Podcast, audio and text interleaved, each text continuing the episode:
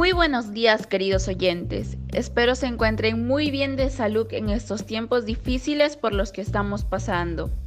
Hoy estamos aquí nuevamente en el Rincón Ecológico y para los que son nuevos mi nombre es Valerie Medina y hoy hablaremos sobre un tema muy interesante, la contaminación del aire.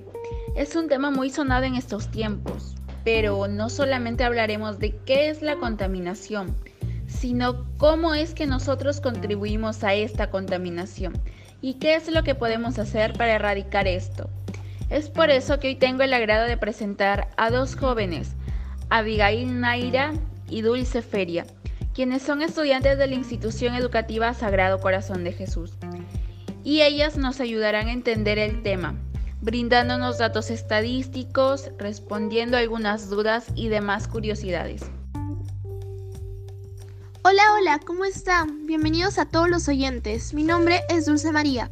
Muchísimas gracias por la invitación a este programa radial. Es un placer estar con ustedes. Hola, buenos días. Mi nombre es Abigail Naira. Igualmente muchas gracias por la invitación y por la oportunidad de acompañarlos a hablar sobre este tema tan importante. Bien chicas, gracias a ustedes por estar aquí. Para empezar con el tema, Quisiera que nos comenten sobre qué es la contaminación del aire, porque siempre has escuchado la contaminación del ambiente o del agua, pero este tema de la contaminación del aire es algo inusual, una problemática que muchos ignoramos e incluso pocos conocemos, pero es una realidad no solo aquí en Piura, sino en todo el mundo. Muy cierto lo que dices, Valerie.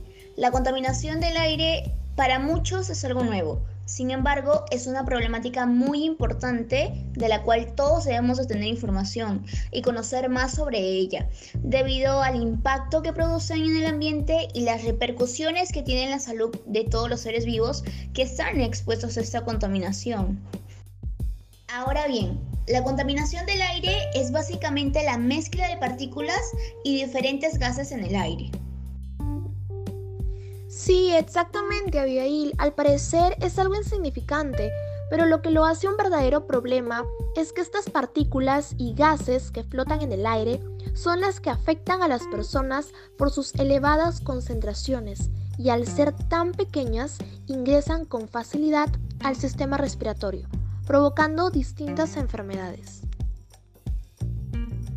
Hablando de enfermedades, cuando nos dicen la contaminación del aire es un problema que trae consecuencias perjudiciales a la salud de las personas. ¿A qué tipo de consecuencias se refiere? ¿Realmente trae consecuencias muy graves? ¿Consecuencias irreparables? Sí, Valerie. Muchas de estas consecuencias son irreparables, unas más que otras.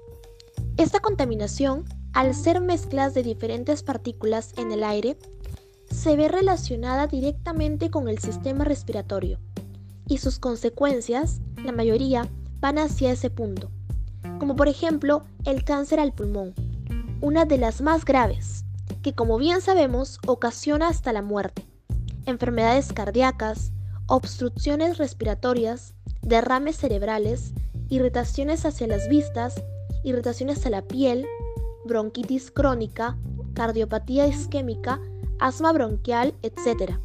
Y las personas más vulnerables, lamentablemente, ante estas consecuencias son los niños, adultos mayores y mujeres. Sí, de hecho, muchas de las muertes aquí en América se les atribuye justamente a la contaminación del aire.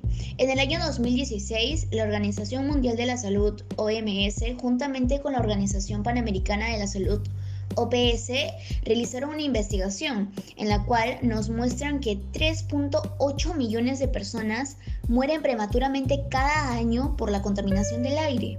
El 18%, el 18 por accidentes cerebrovasculares, el 20% de enfermedad pulmonar obstructiva crónica, el 8% de cáncer pulmonar y el 27% de neumonía. ¡Wow! Verdaderamente resulta preocupante pensar en todo lo que trae consigo. Pero una pregunta importante que nuestros oyentes quieren saber es, ¿cómo se producen estos gases contaminantes en nuestra región? Es decir, ¿nosotros somos capaces de producir esto o es causa de otra situación? Sí, en realidad sí, Valerie. El ser humano es el mayor causante de los problemas ambientales. En nuestra región, el transporte, el crecimiento urbano excesivo y la concentración industrial son los tres factores más difíciles de resolver en el área de la ciudad. No podemos hablar del transporte particular o colectivo, de la industria y el aumento de la población urbana sin referirnos a la contaminación atmosférica que provocan estos. En particular, el tránsito vehicular genera diariamente miles de toneladas de gases y partículas que se incorporan a la atmósfera, tales como elementos activos de las combustibles, plomo, azufre y residuos producidos por la combustión, monóxido de carbono, monóxido de azufre, óxidos de nitrógeno, ozono, etc. Son por estos mismos componentes emanados por los automóviles que se les considera el principal factor contaminante del aire. Sí, verdaderamente el ser humano es el productor de una contaminación tremenda en el planeta. Y muchas veces contaminamos sin siquiera darnos cuenta, con pequeñas acciones que realizamos día a día, como el sacar a nuestros perros a realizar sus necesidades y dejarlas ahí, el emplear aerosoles y diferentes químicos para la limpieza ya que estos son considerados químicos volátiles debido a que muchos de los ingredientes o sustancias que estos tienen son altamente tóxicos y peligrosos para la salud de las personas, como lo son los clorofluorocarburos. Y por lo mismo que son volátiles, contaminan en gran cantidad el aire. Quemar la basura, esta debido a sus diferentes componentes como residuos inorgánicos, metales, plástico, pilas, sustancias químicas, lejía, aerosoles y la mezcla de los residuos orgánicos presentan un serio problema, pues emana gran cantidad de gases contaminantes. El acumular la basura, el tirarla a las calles, el utilizar desodorantes en spray, el tener en nuestra casa aire acondicionado, el utilizar pesticidas, insecticidas, son acciones que tal vez nunca se nos han pasado por la cabeza que causarán un gran daño al planeta, a los animales, a los ecosistemas y por lo tanto a nosotros mismos. Esto es bastante grave, la verdad. Básicamente algunas personas no están conscientes del grave daño que le hacemos al planeta. Y cuéntenme, ¿hay alguna alternativa o acciones que podemos hacer para revertir esta triste realidad? Sí, Valerie. De hecho, la solución a este problema está únicamente en nuestras manos. Como te dijo mi compañera Dulce, el ser humano es el principal destructor del medio ambiente y por pequeñas acciones. De igual manera, si queremos realizar un cambio, lo podemos hacer con acciones básicas, empezando por nosotros, por cambiar nuestra mentalidad, por pasar de una mentalidad de consumidor a una mentalidad ecológica, una conducta ecológica. Efectivamente, Abigail, todo está en nosotros y quisiera compartir con ustedes pequeñas acciones que nos ayudarán a reducir la contaminación. Son pequeñas, pero con ellas podemos comenzar con un gran cambio, tales como darles mayor uso a las ciclovías, ya que las bicicletas no emiten gases tóxicos, lo contrario a lo que hacen los automóviles. Desplazarse a pie en recorridos cortos. Utilizar el transporte público.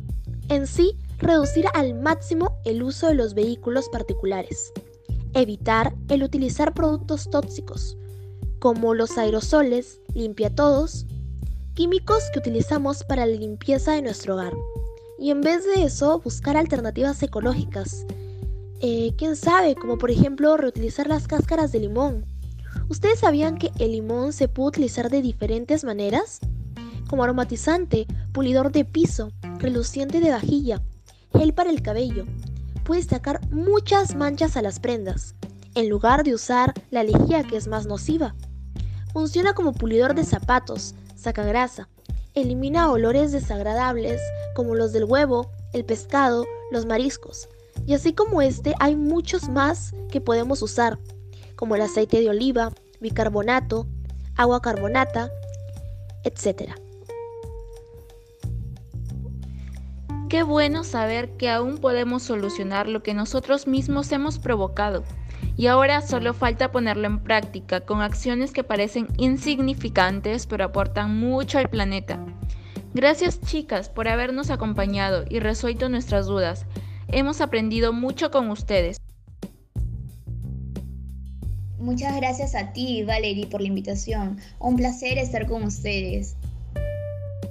Muchísimas gracias por la invitación, Valerie, a todo tu equipo. Gracias. Espero que los oyentes tomen conciencia con cada una de las recomendaciones que Abigail y yo hemos dado para tener un mundo mejor. Bien, queridos oyentes, es lamentable escuchar todo lo que nos ocasiona esta contaminación y peor aún saber que nosotros mismos somos los que la provocamos. Sin embargo, nunca es tarde para cambiar. Empecemos a tomar conciencia. Empecemos a realizar acciones que ayuden a conservar nuestro planeta. Así parezcan muy simples. Colaboremos con un granito de arena y veremos cómo la naturaleza nos lo agradecerá. Recuerden, la solución a este problema está únicamente en nuestras manos. Me despido de todos ustedes con un fuerte abrazo. Hasta la próxima. Ah, y no se olviden, al momento de salir, háganlo con dos mascarillas.